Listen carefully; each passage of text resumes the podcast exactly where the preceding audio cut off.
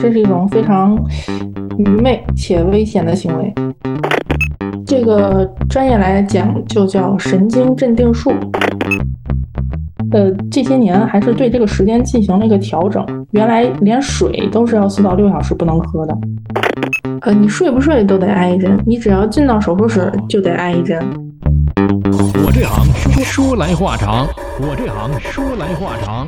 话短说。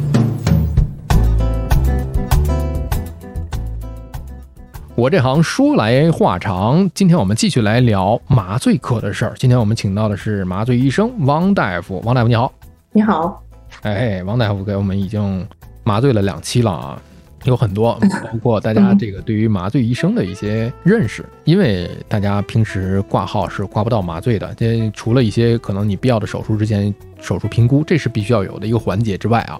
大家这个平时可能挂不到这个，再有一些有一些误解，包括我们上一趴的时候说到了啊，是不是麻醉师医生都很话痨？不是，这是为了给你。做一个针对性的诊断和评估啊，再一个是我们签术前的一个麻醉评估的时候，这些有可能发生的都会给你一五一十的写上，它并不是为了吓唬你。再比方说，麻醉对大脑有没有影响呢？哎，有没有影响呢？还有喝酒会不会麻不倒呢？这些我们都在上一期给大家做了一个解释，大家可以回听一下。那这一期回到小张的那个手术上来讲，我现在已经举了这么多例子，我忘了小张那个手术我要问什么了。没事，一会儿想起来了再问。小张的手术是十字韧带手术，那么他这采取的是什么？就半麻，半麻的手术。那半麻的手术来讲，那人他会有意识，也会有呼吸。对。那可不可以选择在整个你刚才讲的一个患者的一个体验感嘛？体验感，如果不想。接受这种恐怖的一一面，因为很多人，大部分人可能会对手术是恐惧的。我在做手术时有恐惧感，我有有没有办法？又不是全麻，但是我就我就是半身麻醉啊，左半腿麻醉。然后我能不能让我不知道这件事儿了？我我我能不能让我睡一觉？这种叫附附加一个什么麻醉吗？可以，这个专业来讲就叫神经镇定术。神经镇定术。对，但是说直白一点呢，就是。在给你完成半身麻醉之后，确保麻醉效果 OK 了，做手术没有问题。但是你只是因为本身的精神紧张，想要睡一觉，嗯，但是我们又不想呢影响你的自主呼吸，不想给你插管。这个情况下，我们会可能会给你一些神经的镇静药物。哦，是不是有一个罩子扣在你嘴上，然后你一呼吸啊，昏了？那个罩子呢？里面可以出的是麻药，也可以出的是氧气。哦，但是扣在你嘴上那那几秒是很难受的吧？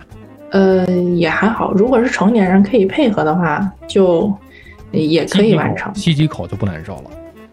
对，但是一般吸入麻醉我们很少用在镇静里面，呃，一般在儿科的麻醉用的比较多，因为小孩子他可能因为害怕呀、哭闹，不太能配合我们打针，对不对？嗯，所以可能就是用这种无创的方式吸入麻醉，给他吸一些七不丸啊，或者其他的吸入麻醉，让他几秒钟，哎，整个人就安静下来了，然后后续再进行其他的操作。成年人一般都是打针嘛？对，成年人跟因为好配合嘛。你想睡一觉，那前提就是得挨一针。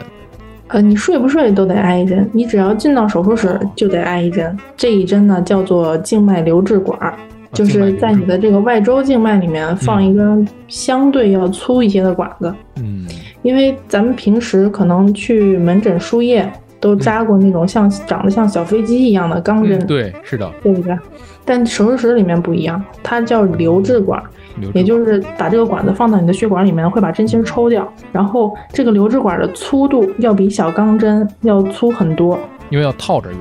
对，目目的不是套这个针芯儿，目的是为了在你需要抢救的时候，能够快速的把药和液体给到你的血液里面。哦，原来是这个样子。对，所以你进到手术室，你都需要扎一个这个套管针，以备不时之需。那顺着这个刚才这个这个疑惑啊，咱们又聊的就比较。发散啊！刚才聊的是喝酒，喝酒的人啊，喝酒的人麻不倒，没这种情况，基本上都会，呃，抵抗不住这个麻醉的药物。那他可能体重比较大一点，那这种体重比较大一点的话，会不会根据体重来讲，我们会多给一些剂量呢？是是这样的，我们一般给静脉麻醉药这个单位就是多少多少毫克，多少多少微克每千克，这个每千克就是你的这个体重。每千克，对，所以说每公斤，对每公斤，所以说你体重大，自然需要用到的药量也大。那我们这个手术床是不是非常的智能？人一躺上去啊，然后能称出来你的这个人体的重量啊，然后呢，根据重量会计算出来你使用的麻醉药物的克数。嗯，那可能五十年之后能做到吧？啊，哦，现在还没有这种智能化的。你看，我找了一个商机啊，这个床我们可以研究一下。人躺着，因为做手术你不可能穿戴整齐嘛，啊，基本上都是就不穿了，就不穿了，然后就躺在那儿。那个重量那是非常精准的，是吧？而且呢，呃，有的就做手术之前好像是不能吃东西，是吧？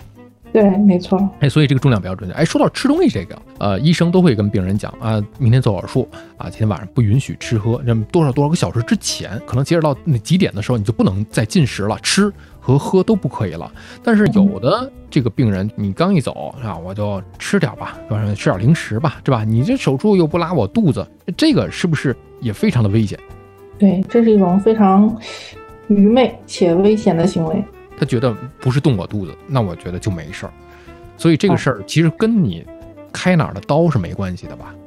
对，因为真正为要求你进食水的这个要求，并不是手术大夫要求的，而是麻醉医生要求的。为什么会有这样的要求？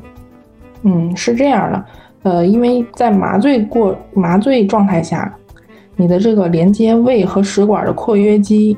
也会松弛，因为麻醉之后，你全身的肌肉都会松弛，对不对？包括这这一块肌肉，这个肌肉松弛了之后，就会造成什么呢？你胃里的东西就会反流，通过你的食管反流到你的嘴里。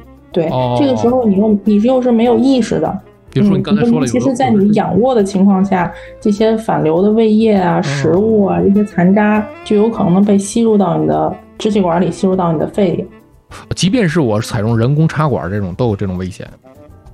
对，没错，因为我们插管之前需要用面罩给你加压给氧，在这个加压给氧的过程中，反而非常容易把你把这个空气啊压入到你的胃里，带着你这些，如果说有食物残渣，就会把它。嗯，把这些残渣挤到嘴里，然后再再通过这个气体进入肺的这个过程中，把这些残渣挤到肺里。如果严重的情况下，甚至有可能会造成窒息啊，就是嗯，直接人血氧可能就掉没了啊。如果其他的情况可能颗粒比较小，不会堵住你的大的支气管的话，有可能会造成这个肌肉性的肺炎啊。那也是非常侥幸捡回一命，但是也会有一些损伤的。对，所以说是不让你吃东西呢。有些患者可能说你不让我吃饭，那我就吃了一碗小馄饨。但实际上是不让你吃任任何固体的食物，包括像牛奶这样半流体的也不可以。我们现在一般要求的这个固体的食物，就是包括蛋白质、脂肪、碳水，这这这些的食物是六到八小时，术前六到八小时不可以吃。啊，然后比如说像牛奶呀，啊米粥里面的那个米汤不含米的部分，这个一般是三到四小时术前需要不吃的。然后比如说像清水，嗯，比如说像含糖的饮料、清水，比如说像脉动啊这些，是术前的两小时。哦，对，清水类的，也就是这个是最后的底线了。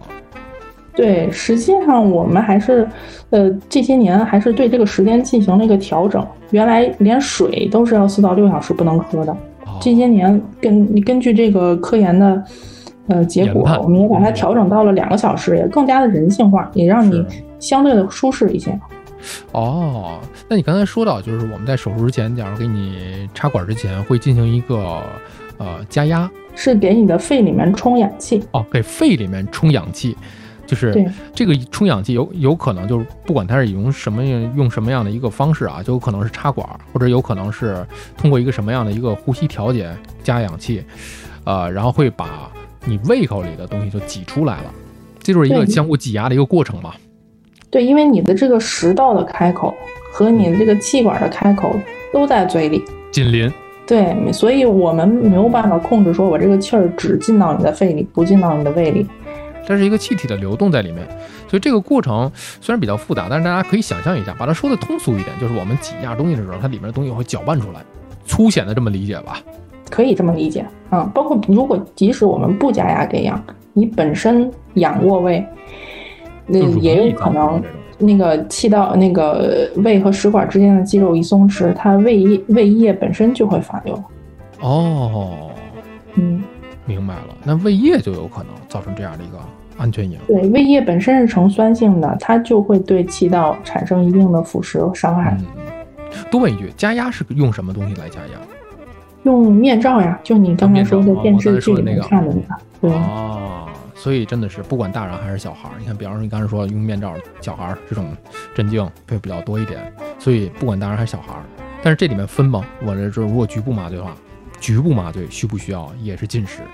局部麻醉一般就是在你要手术的周围打这个，呃，用利多卡因啊或者其他局麻药做一些穿刺啊注射，这个是不影响，正常情况下是不影响你的呼吸的啊。其实它针对的就是我的这个自主呼吸的问题。对对对，在你的这个胃和食管连接的肌肉不松弛的情况下，实际上你是能自己控制的啊，你的意识也是清醒的，是你可以自己控制、可控的。对，所以在局麻局麻项的手术，可能这个术前禁食水的要求会相对要宽松一些。